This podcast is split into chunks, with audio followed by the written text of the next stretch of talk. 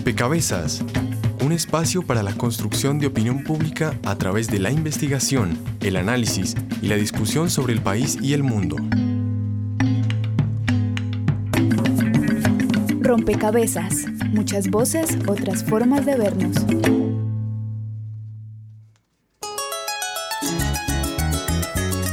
Somos pueblos hermanos, destinados a estar juntos. Yo he tomado ayer la decisión, luego del ataque que hubo contra nuestra Fuerza Armada Nacional Bolivariana, de cerrar por 72 horas la frontera por los pasos de San Antonio, Ureña, como primera decisión. Y allá es donde yo hice mi vida y allá conseguí yo mi esposo, tengo mis ocho hijos, tengo mis nietos, tengo ya tengo hasta bisnietos y me duele, me duele sinceramente que, nuestro el presidente de allá haya hecho esto con nosotros. Y yo lo que necesito es que nos solucione el problema y que nos que me deje volver a estar con mis hijos porque yo aquí no tengo nada en Colombia. Yo aquí no tengo nada. Es absolutamente intolerable es el maltrato a nuestros compatriotas y la afectación a la población en la zona de frontera. Indignante el trato como nos agarraron allá como si fuéramos perros por el simplemente hecho de tener cédula colombiana. A mi esposa llegaron y la separaron para un lado y a mí me metieron para otro. Incluso le dije yo, ¿y cómo, cómo así? Yo, no, no, ella, ella es venezolana, ella va para allá y usted siga para allá. La frontera del desabastecimiento. No es que uno quiera ser contrabandista, es que la situación nos lleva hasta allá. ¿Le sale más barato comprar aquí? Claro, mami, porque yo no tengo plata para comprar allá. Dame todo lo que trae, por favor, dame todo. Esto se queda retenido. Pues yo me jodo mucho trabajando para ganarme las cosas de igual. Para que ustedes me vayan a quitar el, el sudor de mi frente. Eso es una injusticia. Si fuera yo fuera un contrabandista, un ladrón, un delincuente, está bien. Pero es un hombre que trabajo. Esto lo compro para mi familia. Nos despedimos contentos dejándole de constancia. Y así es como Venezuela con mi Colombia se abraza.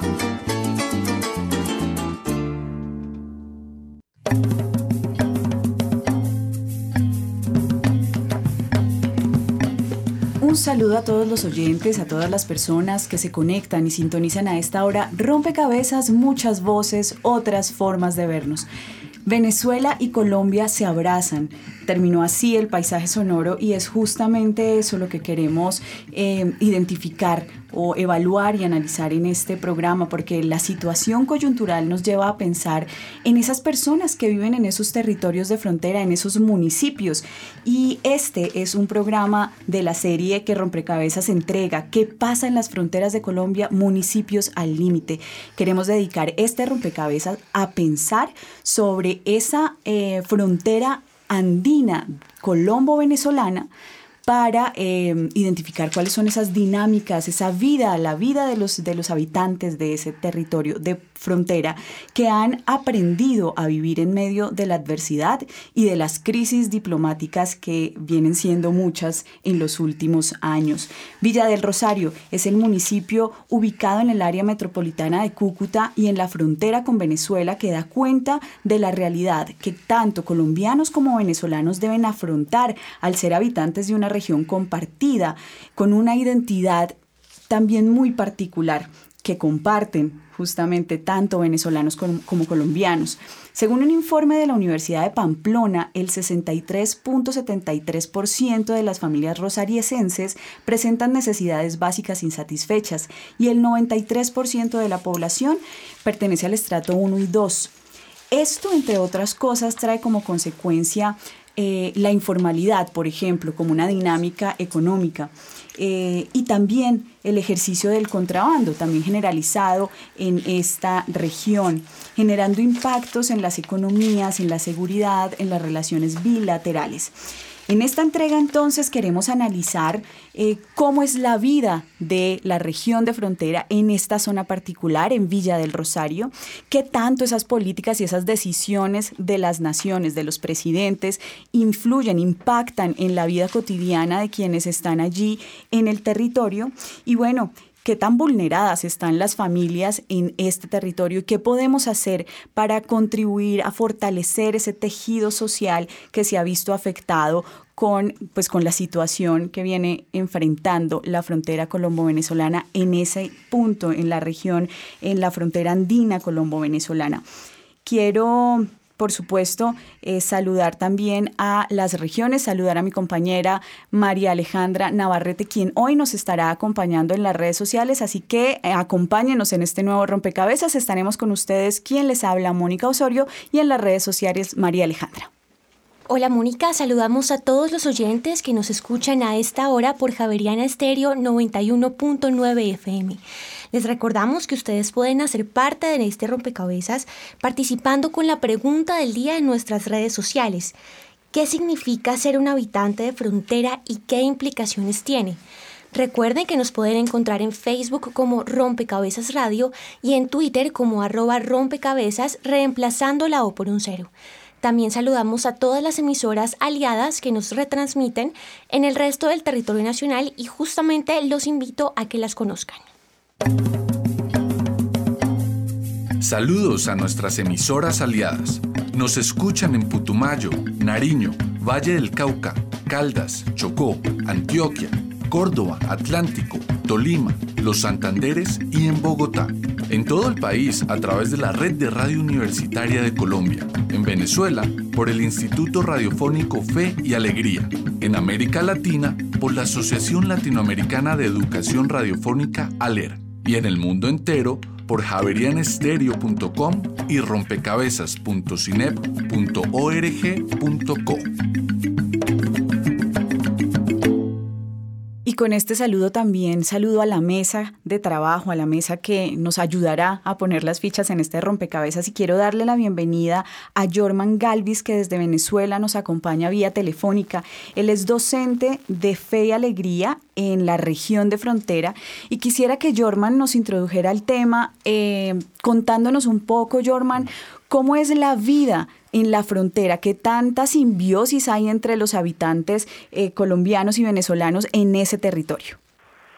Saludo a la audiencia, pues yo qué puedo decir, antes del cierre de la frontera podíamos o vivíamos una frontera pues en la que se observaba mayor movilidad, ¿no? En la que las personas transitaban libremente de un lado a otro, ya sea por por necesidades de empleo o porque las familias o tenían familias de este lado de este lado de la frontera o por algunas otras eh, operaciones que, que había, ¿no?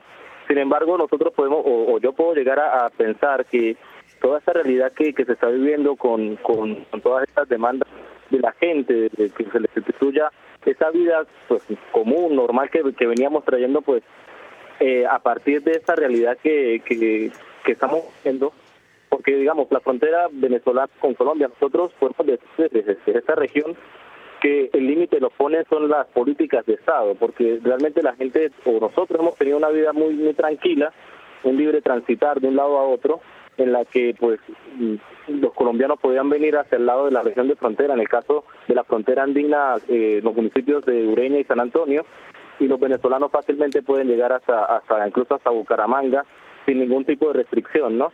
Pero a partir de, digamos, a, partir de la pregunta, pues la realidad que nosotros tenemos o teníamos hasta antes de, todas estas acciones, pues una, una, una realidad tranquila, ¿no? Sin negar un poco la realidad también de la presencia de grupos irregulares y de grupos que eh, fomentan el contrabando, de extracción, tanto de productos alimenticios como de combustible. Es una realidad que incluso a partir de la Escuela de Paz hemos venido analizando también pero también podemos ver que eh, hoy demanda, hoy demanda la frontera institucionalidad y lo que nosotros queremos es que los estados, tanto colombianos como venezolanos, pues se aboquen a esa realidad y que veamos eh, de, una manera desde los ciudadanos, desde los que padecemos esta necesidad, estas necesidades, estas realidades, pues que desde allí se construya, ¿no? Una nueva, una nueva frontera que eh, el gobierno venezolano se encarga de decir escuela de, perdón, eh, frontera de paz, pero realmente quienes hacen la frontera de paz son los ciudadanos que habitan ¿no? en esta, en esta región. Dice Jorman, el límite lo ponen las políticas de Estado. Y concentrándonos, digamos, específicamente en el territorio de Villa del Rosario, yo quiero introducir con esta pregunta a otra de las personas que nos acompañan en la mesa, que es María del Carmen Muñoz. Ella es investigadora del CINEP y responsable de la Escuela de Paz y Convivencia Ciudadana, que trabaja en el territorio de frontera con habitantes tanto del lado venezolano como del lado colombiano. María del Carmen, ¿cómo en Villa del Rosario, específicamente en este municipio, se ve impactada la población, se ve impactada eh, esas relaciones, esas dinámicas eh, con las decisiones que toman en los estados, las políticas de Estado? Muy buenas tardes a todas y a todos. Eh, pues tengo que decir que eh, la población es la que sufre directa y proporcionalmente los impactos de decisiones que se toman muchas veces desde los gobiernos centrales, desde Bogotá y de Caracas, sin tener aproximaciones reales de lo que acontece en la frontera como tal. Mm, yo creo que lo que está pasando en este momento en Villa del Rosario y lo que está pasando en general en el territorio de frontera tiene que ver con esa falta de claridad de la política pública de frontera, de la claridad de realizar eh, unas dinámicas eh, diplomáticas y unas dinámicas que realmente se compadezcan de resolver problemas de vieja data. Este problema no es nuevo este problema viene desde hace muchos años con diferentes expresiones. Pues yo tengo una preocupación tremenda porque este tema no es coyuntural, como en muchos medios se aparece, ay, es que ahorita las medidas de excepción que tomó el presidente Maduro, no, no, no, esta es otra de las veces que ha venido pasando, en donde las principales víctimas son los pobladores, la gente de a pie, la gente del común de Villa del Rosario. En esa afectación, Jorman también ya lo señalaba, se han afectado las dinámicas económicas por, y, digamos, la misma dinámica de vida de los, de los habitantes de frontera. ¿Cómo podríamos caracterizar em, esas dinámicas de esta región específica de la frontera colombo-venezolana? Y con esta pregunta eh, le doy la bienvenida a Hugo Ramírez, director del Semillero de Construcción Social de las Fronteras de la Universidad del Rosario. Bienvenido. Vale, muchas gracias. Pues yo creo que antes de hablar de la manera en la cual se afectaron las dinámicas eh, de la población colombo-venezolana que habita en esta región en particular, yo creo que hay que preguntarse al respecto de, de qué tipo de población estamos hablando cuando estamos creando discursos sobre la, sobre la frontera y de qué manera se está caracterizando a la comunidad fronteriza como tal. Eh, ¿Por qué hago esta aclaración antes de comenzar? Y es que me parece muy importante como eh, eliminar un poco este sesgo que se ha tenido desde los centros eh, de poder, en el cual las comunidades de frontera son comunidades homogéneas y los habitantes fronterizos son personas que tienen las mismas características socioeconómicas, el mismo nivel sociocultural y que comparten una misma realidad. Lo que yo vería son diferentes tipos de afectaciones fronterizas y vería poblaciones que están siendo mucho más vulneradas que otras en este sentido. Eh, si le sumamos a esto comprender la dinámica económica de la zona como eh, tal y como muy bien lo mencionaba Mara Carbenza al respecto de eh, que esto no es una situación nueva, que no estamos enfrentando un fenómeno coyuntural, sino por el contrario, creo que los países descubrieron que tenían fronteras y, y esta quizás es como una de las características que me parece más importantes de todo lo que está sucediendo en la actualidad. Entonces, en este redescubrimiento de las fronteras, creo que es, muy importante como reconocer que estas líneas entre lo ilegal y lo legal en la frontera se convierten profundamente borrosas en que no se trata ni de victimizar a la población fronteriza, pero tampoco criminalizarla, como se ha hecho en algunos discursos. Y en ese sentido es importante reconocer la manera en la cual las afectaciones, eh, eh, y principalmente, eh, pues ya que nuestro centro de análisis hoy es Villa del Rosario, principalmente en Villa del Rosario, como el, un fenómeno muy puntual como el contrabando y la manera en la cual este flujo de contrabando desde Venezuela está completamente detenido, ha cambiado las dinámicas internas de la zona.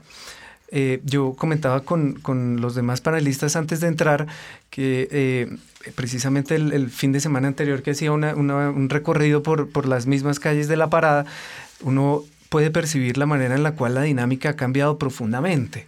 Entonces, de calles atestadas de comercio, eh, llenas de pimpineros, con una dinámica bastante, eh, una dinámica económica bastante pujante, hoy en la actualidad uno encuentra eh, calles desiertas y quizás la única actividad económica que está aún pujante es la actividad hotelera por vía de las personas que están en los refugios una actividad pues que en, realidad no era el, gran foco de desarrollo de la zona.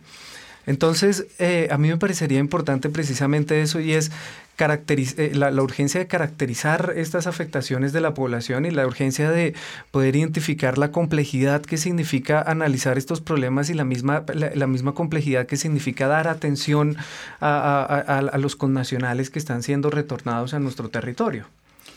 Y en ese afán, digamos, de caracterizar a la población, ustedes que trabajan en el territorio, eh, ¿cómo podríamos explicarle a quienes nos escuchan que no, digamos, que no dimensionan eh, ese universo de la frontera, quienes están en otras regiones del país? ¿Cómo podríamos explicarle quiénes son las personas o quiénes son los que habitan las zonas de frontera? Y con esta pregunta le doy el paso a Andrés Acosta, investigador de CINEP, eh, también del equipo de la Escuela de Paz y Convivencia Ciudadana que trabaja en el territorio de frontera. Andrés.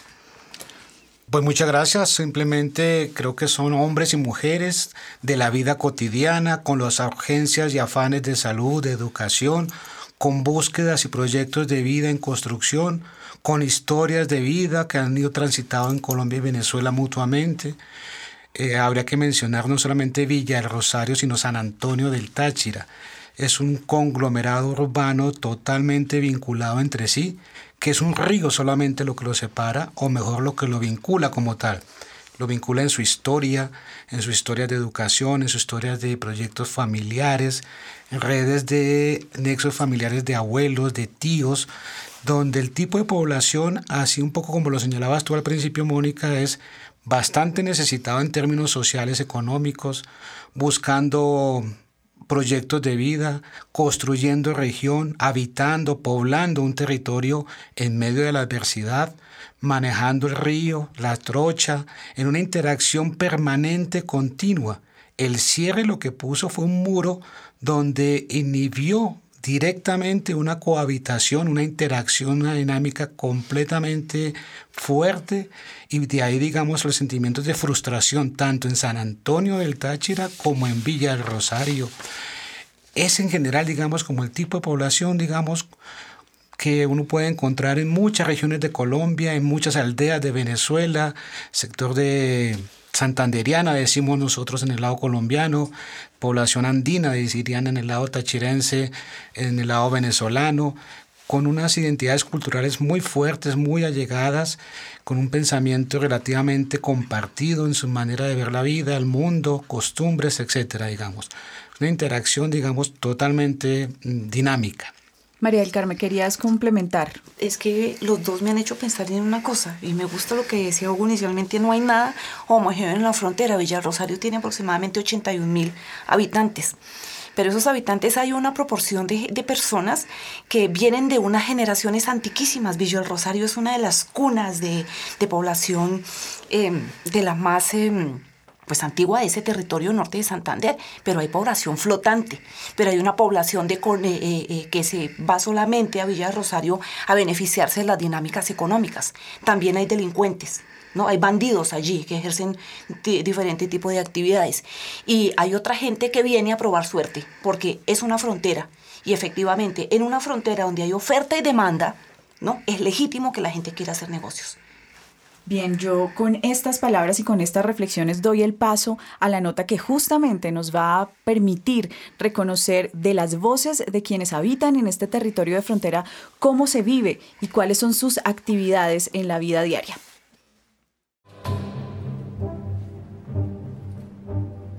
Marisabel Contreras vive en el barrio Aeropuerto en Cúcuta, norte de Santander. Muy temprano en la mañana, su rutina da inicio con un baño para luego ayudar a alistar a su hijo y esposo, preparar el desayuno y salir al mercado por lo del almuerzo. A las 11 de la mañana se dirige hacia el municipio de Villa del Rosario para almorzar con su esposo y ayudarle el resto de la tarde en su negocio de montallantas. pues estar pendiente de cuando llegan los carros, porque a veces puedes estar una o dos horas sentada sin hacer nada y al momento llegan cuatro carros, tres motos, entonces tiene que estar uno pendiente de que le bajen la llanta, eso lo hace mi esposo y el ayudante. De que los atiendan rápido porque allá en Villa Rosario se trabaja mucho con la zona de frontera, pues ahorita está cerrada, pero con mucho pirata y con mucho carro que viaja para Venezuela y mucho mototaxista. Entonces ellos, el problema es el tiempo, entonces es rapidito que hay que despacharlos.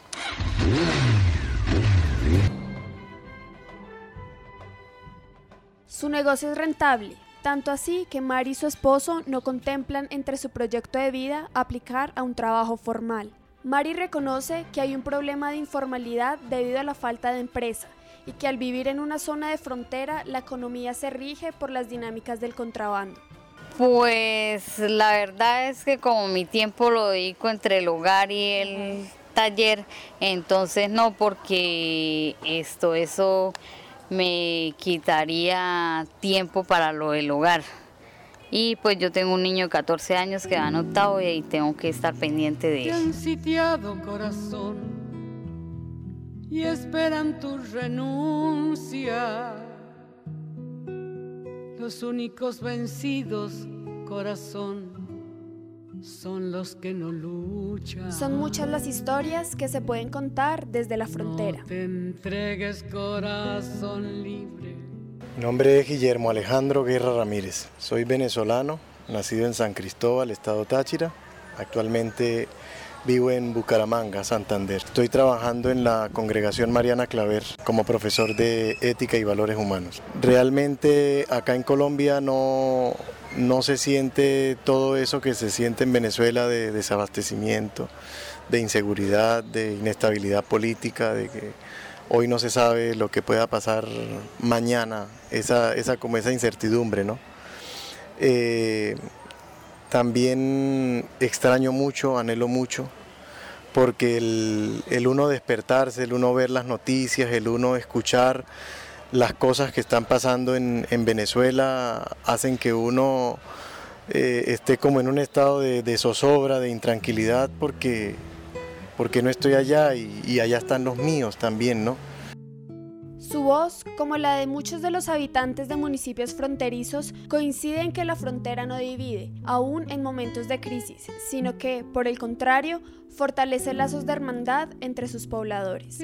Somos hermanos, somos todos venezolanos y de esa manera pudiésemos apostar por una construcción de una frontera distinta, cuando nos veamos como venezolanos unidos sin, sin, esa, sin esa división tan radical que se nos ha creado. Y recuerda, corazón, la infancia sin fronteras. Informa para Rompecabezas Laura Pulido. No me llames extranjero, porque haya nacido lejos o porque tenga otro nombre, la tierra de donde vengo Bien, y en esa vida que nos relatan las personas que habitan en frontera, también vale la pena eh, identificar o analizar cuál ha sido ese rol de los gobiernos, de los gobiernos locales, pero también de los gobiernos nacionales, ¿sí? Y cómo eh, se está pensando, cómo se siente en la frontera que se están tomando esas decisiones y cómo se está pensando ese territorio de frontera. Yo quisiera con esto darle la palabra a Jorman, quien nos acompaña desde Venezuela vía telefónica, docente de fe y alegría. Jorman, ¿cómo ustedes mm, analizan, se están tomando las decisiones y cómo se está reflexionando sobre el territorio de frontera? ese estado de excepción contempla el que te, hallan en tu casa sin ningún tipo de orden judicial. Esto hace que haya un clima de, mucha preocupación, ¿no? De parte de la población, incluso de parte de las mismas familias que, hacen vida en, en, esta, en esta parte del territorio. Y, y, y esas políticas eh, tienen que ser más bien manejadas o, discutidas o conversadas. Yo insisto es con los habitantes de la frontera. Nosotros que vivimos en esta región somos los que padecemos estas necesidades, somos los que sabemos la realidad, somos los que eh, vivimos esta realidad eh, y que no es coyuntural, como bien lo mencionaba Carmenza, no es coyuntural, ¿por qué? Porque eso a lo largo de la historia pues se ha mantenido, ¿no? El tema del contrabando, de extracción, que hoy en día sea más evidente, pues eh, eso sí está claro. Jorman, tú dices, tú dices... Un comentario, ¿no? A pesar de las medidas que ha tomado el Estado venezolano eh, para, para el cierre de frontera, es muy ilógico pensar que en los 2.219 kilómetros que tiene la frontera entre Colombia y Venezuela sea totalmente cerrada. Eso, eso es imposible. Y hay comentarios de la misma población, eh, de los mismos familiares, en que todavía existe por las trochas contrabando de extracción de alimentos, de combustibles, motivados y permisivos o permitidos por la misma fuerza pública venezolana. Es decir, que estas políticas así arbitrarias no solucionan nada, más bien agudizan un problema que viene de vieja data y que de alguna manera nosotros somos los que estamos padeciendo, ¿no? eh, muchas veces eh, la realidad que vivimos es motivado al gran diferencial que tenemos en la moneda y al, al y al, al haber poco al poco empleo del lado venezolano muchos muchos venezolanos van a trabajar del lado colombiano porque la remuneración eh, es mucho mejor y así les da una mejor calidad de vida. Es decir que es un problema tanto del lado venezolano como del lado colombiano por, por el diferencial que tenemos no entonces decir que las políticas y las medidas eh, que ha tomado el Estado venezolano son las más, más, más viables para darle una solución a ese problema, que vuelvo y repito, no niega que haya grupos delictivos, grupos grupos eh, este, irregulares que sean los que son los encargados de llevar a cabo estos, estas acciones de contrabando, este también existe eh, existe la posibilidad de que otras personas que no, y eso es lo que yo también veo, ¿no? Porque a partir del, 19 de agosto, cuando inició todo esto, eh, la sensibilidad que daba al ver que cómo el gobierno, con sus políticas arbitrarias, derrumbaba las casas de las personas, las sacaba, la gente con sus cosas al hombro, eso realmente es indignante. Y yo pienso que las políticas que ha tomado el Estado venezolano no pueden ser, no pueden ser las, las que determinen, ¿no? La política fronteriza no puede ser unilateral. Yo creo que en este momento eh, histórico, si se quiere, lo, ambos estados tienen que sentarse a pensar en una frontera, pero eso solo se logra cuando se sienten con los ciudadanos que hacen vida de un lado y del otro de la frontera colombo-venezolana. Jorman señala, eh, la política fronteriza no puede ser unilateral, se tiene que construir bilateralmente, pero además vinculando a los ciudadanos, o sea, aquellos que viven, que están ahí en caliente, que tienen sus su familia de un lado y del otro. ¿Cómo lograr ese ejercicio de construir una política fronteriza más integral y que de alguna manera responda realmente a las necesidades de quienes habitan en ese territorio. María del Carmen. Pues eh, uno tendría, en orden, en aras de la justicia, por ejemplo, de Colombia, los planes de desarrollo tienen un componente de frontera. El del presidente Santos tiene una política de frontera realmente interesante, ¿sí? que da unos visos de integración, que da unos visos de reconocimiento de lo que significa un territorio fronterizo en aras de generar desarrollo sostenible y sustentable. Y, y Colombia tiene un COMPES.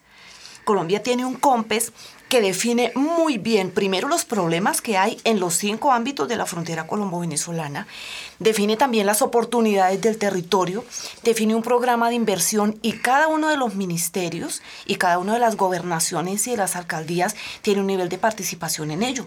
La pregunta que uno hoy se hace, ¿sí? Es qué es lo que está pasando, que esa política no se materializa. Cuando uno revisa esos documentos, uno dice, si se hubiese materializado la regularización, del tema, del tema cambiario, de los temas económicos en la frontera, el tema de empleo, el tema de oportunidades, no sé qué, nosotros no estaríamos hablando de esta dimensión, de la diversificación de la economía que es vital para un territorio de frontera. Entonces no es que no haya una política fronteriza, ahí más bien es un abandono, no hay una aplicación de esa misma política y pues la gente de la frontera por la experiencia del espacio pedagógico, porque quiero hacer la salvedad que lo que nosotros aquí estamos hablando, Andrés y yo en particular, estamos hablando de, un escenario de formación ciudadana, binacional, hemos analizado esto. Ha habido una cantidad de políticas, pero nada prospera allí. ¿Cuáles son, Hugo, los retos de esa política, pero que responda realmente a esa población que, es, que habita Villa del Rosario y que habita esa, esa zona fronteriza eh, con Venezuela. A mí me parece que los problemas y los retos que presenta la aplicación de esa política son quizás los retos que tiene la aplicación de las políticas del Estado en varios territorios del Estado colombiano. Y en primer lugar, eh, yo nombraría como la idea de en fronteras siempre es necesario contar con el otro lado y creo que tanto las, las, las, directrices del Ministerio de Relaciones Exteriores como el mismo documento COMPE se queda un poco corto en eso y se queda un poco corto en la manera en la cual se ha pensado en contar con el otro lado eh, eh, sin importar las diferencias institucionales y las diferencias que existen en la forma de hacer política eh, local en cada uno de los lados de la frontera si bien, como muy bien lo mencionaban, eh, el, eje San Antonio, eh, Villa del Rosario es un eje que, es inseparable eh, físicamente el uno del otro, pero administrativamente presenta unas diferencias que en realidad son bastante abismales y no se ha podido pensar la frontera desde este tipo de divisiones administrativas y este, de este tipo de formas de administración del poder sobre la región. Si bien, por ejemplo, los últimos decretos de emergencia dan aún muchas más capacidades a las administraciones locales, las mismas administraciones locales sienten que se quedan cortas y que se quedan profundamente cortas frente a la idea de poder negociar o establecer estrategias con el otro. Todos los temas de, em, relaciones entre los municipios siempre han pasado por un tema de soberanía, siempre han pasado por un tema de relaciones diplomáticas, siempre han pasado por un tema de seguridad, lo cual hace que en realidad la gestión local y la gestión de los alcaldes que están en los municipios fronterizos sea profundamente borrosa y es parte como de la, de la insatisfacción que ellos mismos están, están denunciando. El segundo punto es la manera en la cual la gran mayoría de producción legislativa en Colombia tiene un enfoque profundamente económico que parte como de la creación de polos de desarrollo con el fin de dinamizar las fronteras del país si uno lee a profundidad como el enfoque que tienen el COMPES, que tienen los decretos de emergencia, que, que tiene hasta la misma ley 191, lo que uno se va a encontrar es que existe e, este, esta, esta, pervive esta idea de la generación de polos de desarrollo, pero no cuenta con las asimetrías económicas producto de los usos estratégicos de la frontera que ya veníamos mencionando. Entonces, eh, pues eh, en el papel y desde Bogotá puede sonar bastante lógica la idea de crear industria en la zona, de apoyar la industria regional, de fortalecer las capacidades institucionales, pero cuando contrastamos esto con la, con la, con el, con la realidad inmediata, donde, eh, tal y como lo mencionaba nuestro compañero de Venezuela, la devaluación del Bolívar crea una dinámica económica muy particular, donde los, pues, las oportunidades de, de la frontera están ahí y no se van a desaprovechar. Creo que hemos fallado bastante en pedirle a esos habitantes de frontera, entre comillas, eh, que no sabemos aún quiénes son, pedirles cosas que nosotros ni siquiera haríamos. O sea, no, no de pensar que eh, las, las, personas que viven en frontera tienen que mirar hacia adentro, mirar hacia sus respectivos países y olvidarse de toda la dinámica fronteriza, es ponerlos en una situación bastante compleja donde el papel de la institucionalidad tiene que jugar con esta informalidad y donde el papel de la institucionalidad aún más se ve debilitado por la manera en la cual casi todas las directrices se planean en términos profundamente centralistas. De ahí que este ejercicio maravilloso que ustedes están haciendo con estos programas de radio, de ahí que las iniciativas del CINEP de gente que quiera darle voz a las regiones sean mucho más importantes y profundamente urgentes en ese sentido. Eh, Hugo señala como el, habitante de frontera, comillas, parafraseo lo que le está diciendo, em, se, se, pone en jaque casi cuando, cuando se le pide pensar eh, como se piensa desde, desde adentro, ¿no? En ese sentido, Andrés Acosta del CINEP, ¿cómo el tejido social se ve afectado por esa toma de decisiones desde adentro? Creo que también, digamos, afecta mucho la manera como se relaciona la institucionalidad local, llámese gobiernos locales, incide directamente en la ciudadanía. Afortunadamente no de manera, en la parte negativa, tan rampante. Una manera como se relacionan las autoridades locales es en la lógica gana-pierde. En las relaciones de vecindad hay una tendencia de las dos regiones del lado fronterizo eh, tanto con el vecino de al lado en que lo que yo gano lo está perdiendo el otro. y eso se tiende a instalarse en la población. Pero el tejido social de la población logra resistir en buena parte esta tensión, esta dinámica como tal, de tal manera que mm, muchas de las relaciones de los gobiernos locales entre sí no logran, digamos, afectar o el tejido social de la comunidad entre uno y otro lado logra resistir esas tensiones un poco de que de las fronteras internalizadas que tienden, tienden a atender los gobiernos, las autoridades locales. Es algo así como una concesión de que mi jurisdicción va solamente hasta el río, yo no me meto al otro lado, si acaso pido permiso en el mejor de los casos. Pero y esa mentalidad les inhibe y les impide en buena parte pensarse como comunidad social articulada, como región propiamente dicha, y tienden a pensarse como un solo lado. Afortunadamente, digamos, el tejido social mm, mantiene sus vínculos familiares, comerciales, de servicios, eh, de salud, educación, una interacción dinámica totalmente. Claro que hay factores de ilegalidad, etcétera, pero pervive a un nivel de convivencia.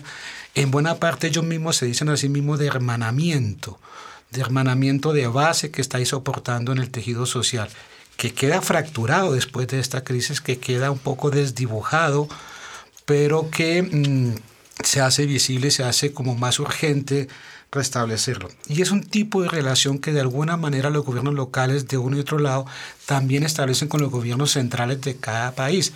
Casi siempre son en términos de demanda y no tanto y se les dificulta mucho como pensarse creativamente como región, postular proyectos de articulación regional se les hace muy difícil a uno y otro lado, incluido al tejido social, incluido a la comunidad como tal que logran reunirse y articularse si van a cerrar el puente o si protestar por algo. Pero se les dificulta muchísimo a ese tejido social articularse de cara a pensar un proyecto prospectivo, una, un fin de región, cuál es la región que queremos, cuál es el desarrollo deseado, cuál es el hermanamiento, la vecindad que buscamos ahí se les dificulta mucho todavía. Vamos a darle paso a las voces de los ciudadanos y por favor, todas las opiniones que sé que tienen ahí, eh, ténganlas porque seguimos ahondando sobre este tema, justamente sobre cómo lograr ese hermanamiento. Así que vamos a darle voz a los ciudadanos a través de nuestra ficha virtual. La ficha virtual, un espacio donde los oyentes aportan a la discusión en rompecabezas.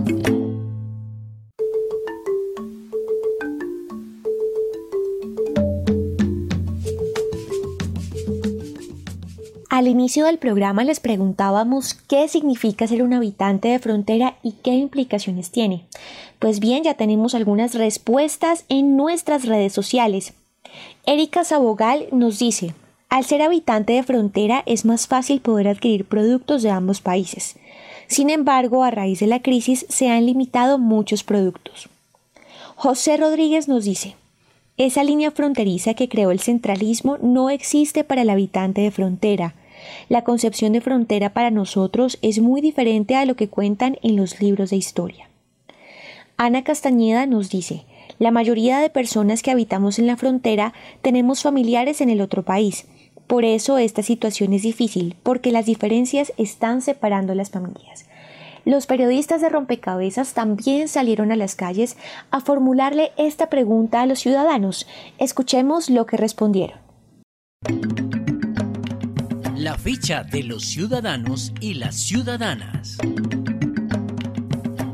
Rompecabezas viajó a la frontera colombo-venezolana y le preguntó a algunos de sus ciudadanos, ¿qué significa ser un habitante de frontera y qué implicaciones tiene? A ver, nosotros vemos la frontera como un, no como una línea divisoria eh, de dos países, sino un lugar de encuentro de toda una comunidad en general. Eh, por ejemplo, acá yo soy de Arauca, de Arauquita, y por lo general siempre uno tiene el primo, el hermano, el amigo viviendo, eh, digamos, en este caso en Venezuela. Y lo mismo los venezolanos acá. Entonces, para mí la frontera es un punto de encuentro de hermanos. Eh, ser un habitante en frontera es querer nosotros compartir con nuestros, o sea, nuestros compatriotas de otro país, eh, por lo menos no solamente compartir esto como se dice, contrabando, sino también compartir o ser hermanos. O sea, que sentir las necesidades de ellos sin que hayan esa división. O sea, saber que todos somos hermanos, somos hijos de Dios y pues que tenemos igualdades. No siempre uno esto debe ver lo malo de, estar en frontera. O sea, sí hay casos en los que por lo menos nos nos han aporreado, nos han sí, pero yo digo como como dicen muchos allá, eh, no son todos, son las diferencias, es de pronto la mala comunicación, es la falta como de educación en cuanto a lo que somos.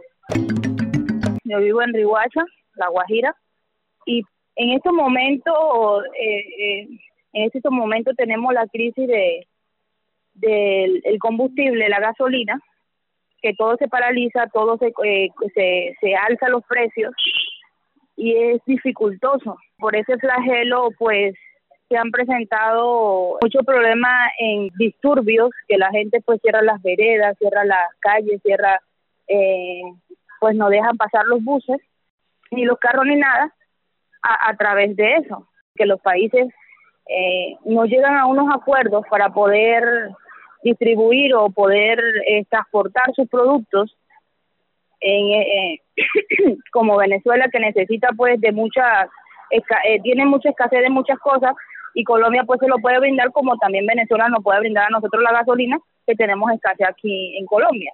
Entonces son cosas que realmente desconciertan. Entonces no es fácil ser de frontera.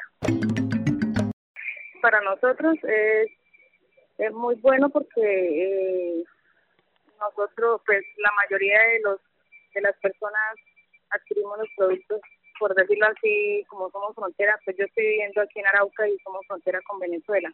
Entonces los productos son más económicos. Y por el bolívar tan bajito, pues lo bueno es poder adquirir los productos allá pues, de, menor precio, pero pues ya, como le digo, más de un año ya tenemos nosotros de estar pues, eh, adquiriendo las cosas de, Colombia. Por lo mismo y tanto, porque pues no se consigue nada. Entonces nosotros decimos, si no se consigue nada en Venezuela y la gente eh, busca, sí, para ellos allá los que viven allá en Venezuela, pues nosotros para qué vamos a, a quitarles lo que no tienen allá en Venezuela, sí. Entonces, pues más que todo en la parte económica y se sabe que cuando hay frontera, pues se vive más el contrabando que, que pues la, lo legal, ¿sí? Este sondeo fue realizado por Laura Pulido.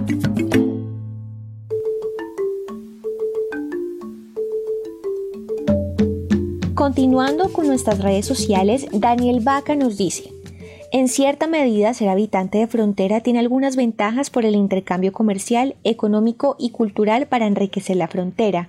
Implica también un empoderamiento de sus habitantes y un fortalecimiento de las políticas. Elena González dice, ha sido bueno porque ha habido un, un enriquecimiento cultural debido a la cercanía con la comunidad guayú. Implicaciones malas han sido el contrabando, ya que Río Hacha es un corredor que propicia la presencia de Bacrim y de grupos ilegales. Por último, María Ángela Urbina nos dice, ser un habitante de frontera y en concreto vivir en Cúcuta significa saber que a nadie en el centro del país le importa lo que pasa en tu ciudad. Significa aprender a sobrellevar la incertidumbre de los cierres de frontera dependiendo de cualquier vaivén político. Significa que todos tus vecinos son comerciantes. Significa ver cómo esos mismos vecinos quieren hacerse ricos con la ley del menor esfuerzo, contrabandeando. Significa que hay que comprar en Venezuela porque ya todo sale diez veces más barato. Significa también aprender a ser valiente, a sacar coraje para seguir y luchar y buscar hacer de esta ciudad un lugar mejor.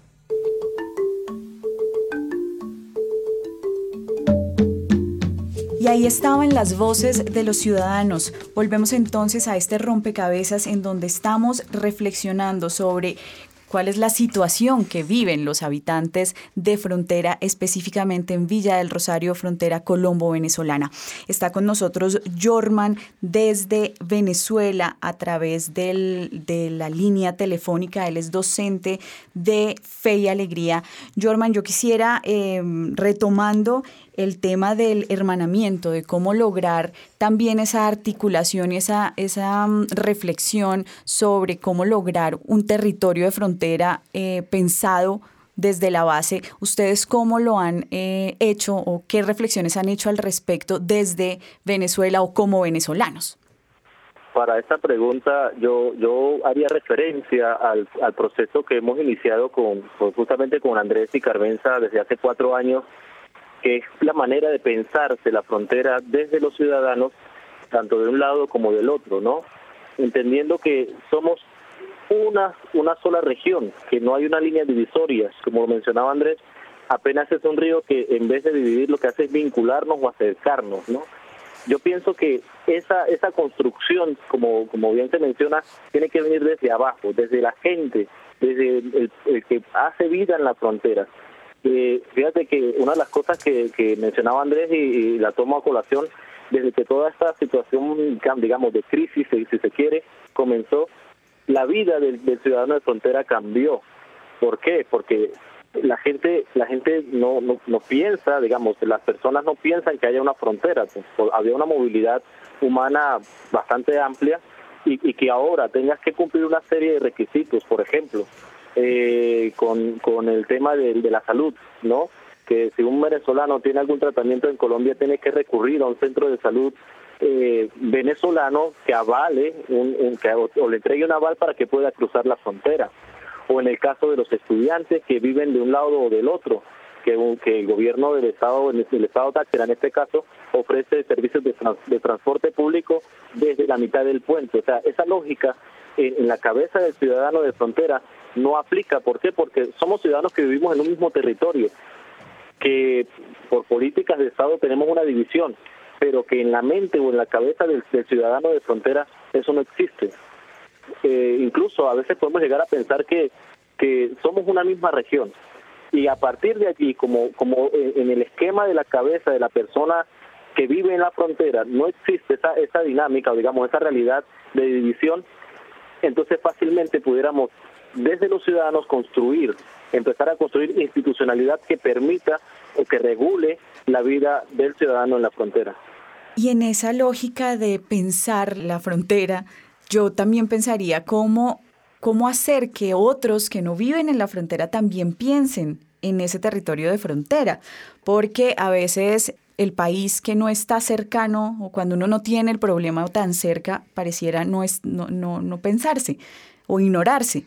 ¿Cómo invitar a esa otra ciudadanía que está allí viendo las noticias o a, la distancia, viendo una situación de la frontera, a pensarse la frontera, Hugo? Pues es una pregunta bastante compleja, pero yo creo que iniciaría por pensar en ampliar la idea que tenemos de las afectaciones de la dinámica fronteriza. Y es que las afectaciones eh, producto de la actual crisis en frontera no solamente se quedan en frontera, y las dinámicas eh, que perviven y, y, que siguen presentes en la frontera a pesar del cierre no solamente se agotan en la frontera, Ejemplos hay muchísimos. Eh, todo el contrabando de, extracción hacia Venezuela, por ejemplo, eh, estos grandes centros de acopio que estaban ubicados en la parada, son centros de acopio que reempacaban sus productos y los enviaban al interior del país. Por ejemplo, eh, las redes de transportistas que eh, elegían rutas estratégicas por la frontera colombo-venezolana para poder ofrecer servicios a, un costo mucho más competitivo gracias al, al valor de los combustibles en territorio venezolano. Yo creo que en el afán de politizar la discusión y de crear un antagonismo entre colombianos y venezolanos, donde eh, todos estamos defendiendo nuestra bandera y nuestra patria, nos estamos olvidando de esa complementariedad fronteriza y de que en realidad la dinámica fronteriza va hasta las mismas capitales y no solamente se queda sobre las líneas fronterizas. Ese sería como, eh, yo creo que el, principal punto sobre el cual hay que concientizar a la opinión pública y es mucho más allá de, este, de este no sé cómo llamarlo mejor, pero como este morbo que despierta eh, las personas que cruzan el puente, de, de, todas estas imágenes que nos llegan desde la frontera, yo creo que lo importante es comprender en realidad mucho más a profundidad las afectaciones sociales que tienen y la manera en la cual estamos simplemente politizando la discusión y olvidando algo fundamental que es darle la palabra a quienes están en frontera y quienes en realidad tienen muchísimo que, explicarnos al respecto de, la situación en la cual están viviendo. Y para darle la palabra a quienes están en frontera, les propongo escuchar esta nota que preparó el equipo periodístico de Rompecabezas. La gente está empezando a reaccionar y a mirar que tenemos que tener nuestro propio modelo económico. Lo, lo que se ha venido dando informal es lo que tiene agotada la frontera. Emilce Serrano es una líder de los campesinos en norte de Santander y ha trabajado toda su vida acompañando diferentes experiencias de resistencia civil en la región que le apuestan al fortalecimiento de la actividad productiva de los agricultores y ganaderos para mitigar los impactos de la frontera. No obstante, en Villa del Rosario hay una ausencia de procesos organizativos que, según Emilce, ha impedido el desarrollo del municipio. La falta de asociatividad es porque la gente se necesita la creación de una cultura educativa, o sea, se necesita un plan fuerte educativo que permita que la gente eh, tenga sentido de pertenencia y se organice asociativamente. Esa asociatividad para crearse tiene que haber mucha capacitación, tiene que haber un programa secuencial y que vaya unido con la culturización de la gente. Según informe de gestión de la Alcaldía de Villa del Rosario, a octubre de 2014 se invirtieron 22.153 millones de pesos, de los cuales 33 millones aproximadamente fueron usados en actividades relacionadas con procesos de organización civil para la productividad agrícola. Para Emilce Serrano, Villa del Rosario tiene un gran potencial en términos productivos. Estas son las actividades y acciones que según su criterio se deben fortalecer y emprender para mejorar la calidad de vida de los habitantes del municipio, teniendo en cuenta una visión de asociatividad y organización civil. Villa Rosario ha sido desde la, hace mucho tiempo, tiene muchos cultivos donde puede haber producción, por decir algo. Hay un cultivo, por ejemplo, que es la uva en este momento.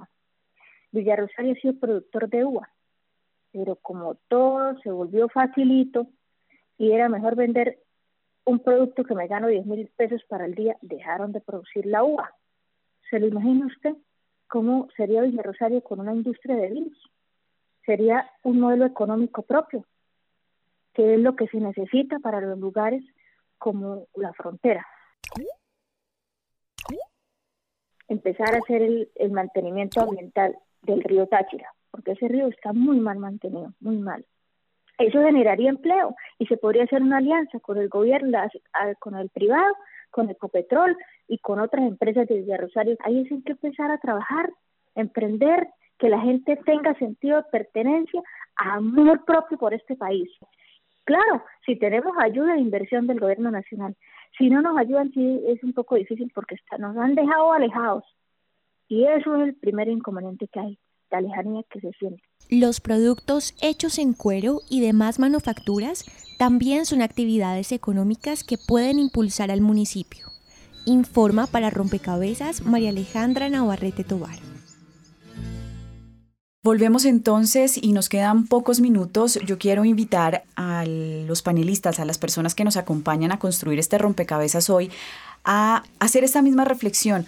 ¿Cómo decirle a ese ciudadano que está hoy en su carro en una ciudad capital o en una ciudad alejada de la frontera que eh, piense y sea, se sienta más próximo a quienes habitan, en este caso, eh, Villa del Rosario y la zona andina de la frontera colombo-venezolana? Carmenza.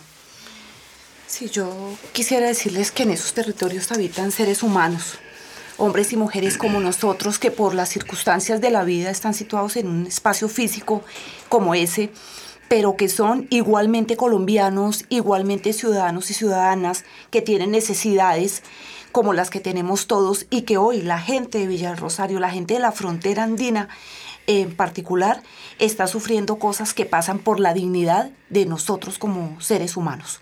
Ustedes ninguno se imagina y les invito a que hagan ese ejercicio como que algún día eh, ustedes dejen de tener el alimento básico que necesitan, dejen de tener lo básico para sobrevivir, un papel higiénico, por ejemplo. Que esta gente eh, se esté beneficiando de, de, una dinámica económica porque es una forma de vivir en la frontera, eh, me parece muy importante. Me parece que lo humano es lo que nos tiene que ayudar a los colombianos a entender que, que, somos seres congéneres y pues allí tenemos corresponsabilidades como, como ciudadanos y ciudadanas. Andrés Acosta. Nos han enseñado toda la vida el ejercicio de ciudadanía un poco como de arriba para abajo y de abajo para arriba, que tenemos derechos y tenemos deberes, pero muy poco hemos sido cultivado algo así como una conciudadanía.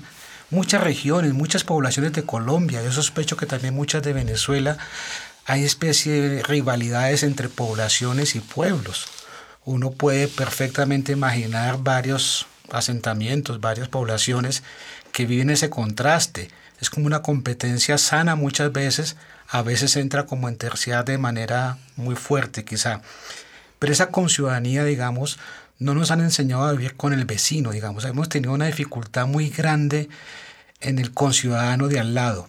Quizá cuando estos conciudadanos más lejanos, de las que llaman algunos periferias, lejanos, son, parecieran como menos connacionales. Y estoy pensando tanto Bogotá como Caracas pero allí también, digamos, creo que nos puede ayudar mucho a comprender mucho del cubrimiento mediático, mucho de los reportes, de la información que nos llega, de que son comunidades en interacción que perviven y viven buscando un anhelo, un futuro, una perspectiva de, mejor ciudad, de mejor país, de mejor familia. Quizá eso nos pueda ayudar esa dimensión de conciudadanías en, en construcción. Y para cerrar, Jorman Galvis desde Venezuela, docente de Fe y Alegría, también, ¿qué decirle a los connacionales venezolanos para pensar de una manera distinta la frontera? Antes colombianos y venezolanos, antes que eso somos personas que vivimos, que padecemos, que sentimos, que pasamos necesidades y que de alguna u otra manera estamos también invitados todos, desde el lado colombiano como venezolano, a pensar, y no solo a pensar, sino a construir, poner manos a la obra en una nueva frontera, una nueva frontera que dignifique la persona humana. Porque aquí viven personas, antes que colombianos o venezolanos, son personas las que hacen vida, son familias las que hacen vida, incluso que en esta, en esta coyuntura, si se quiere coyuntura, que no es coyuntura, sino que ya lo hemos mencionado, hay separación de familias, hay, hay angustia, hay preocupación y que de alguna manera las personas que viven hacia los centros de los dos países también deben abocarse y pensarse en una frontera diferente en la que ciudadanos, tanto colombianos y venezolanos, nos pensemos para un futuro mejor. Bueno, y con estas palabras y con la invitación de Jorman a pensarse en un futuro mejor para esa frontera, Quiero cerrar este rompecabezas, no sin antes agradecer a Hugo Ramírez, director del Semillero de Construcción Social de las Fronteras de la Universidad del Rosario, María del Carmen Muñoz y Andrés Acosta del equipo Escuela de Paz y Convivencia Ciudadana del CINEP, Programa por la Paz, y por supuesto a Jorman Galvis, que nos estuvo acompañando vía telefónica desde Venezuela, docente de Fe y Alegría. Con esto cerramos. Recuerden que estuvieron con ustedes Mónica Osorio Aguiar, quien les habla, y en las redes sociales hoy acompañándonos María Alejandra Navarrete. Rompecabezas, una producción del CINEP Programa por la Paz, la Pontificia Universidad Javeriana y la emisora Javeriana Estéreo 91.9 FM. Rompecabezas, muchas voces, otras formas de vernos. Los paisajes sonoros de Rompecabezas cuentan con audios tomados de distintas fuentes. Para conocer el origen del material, diríjase a www.cinep.org.co.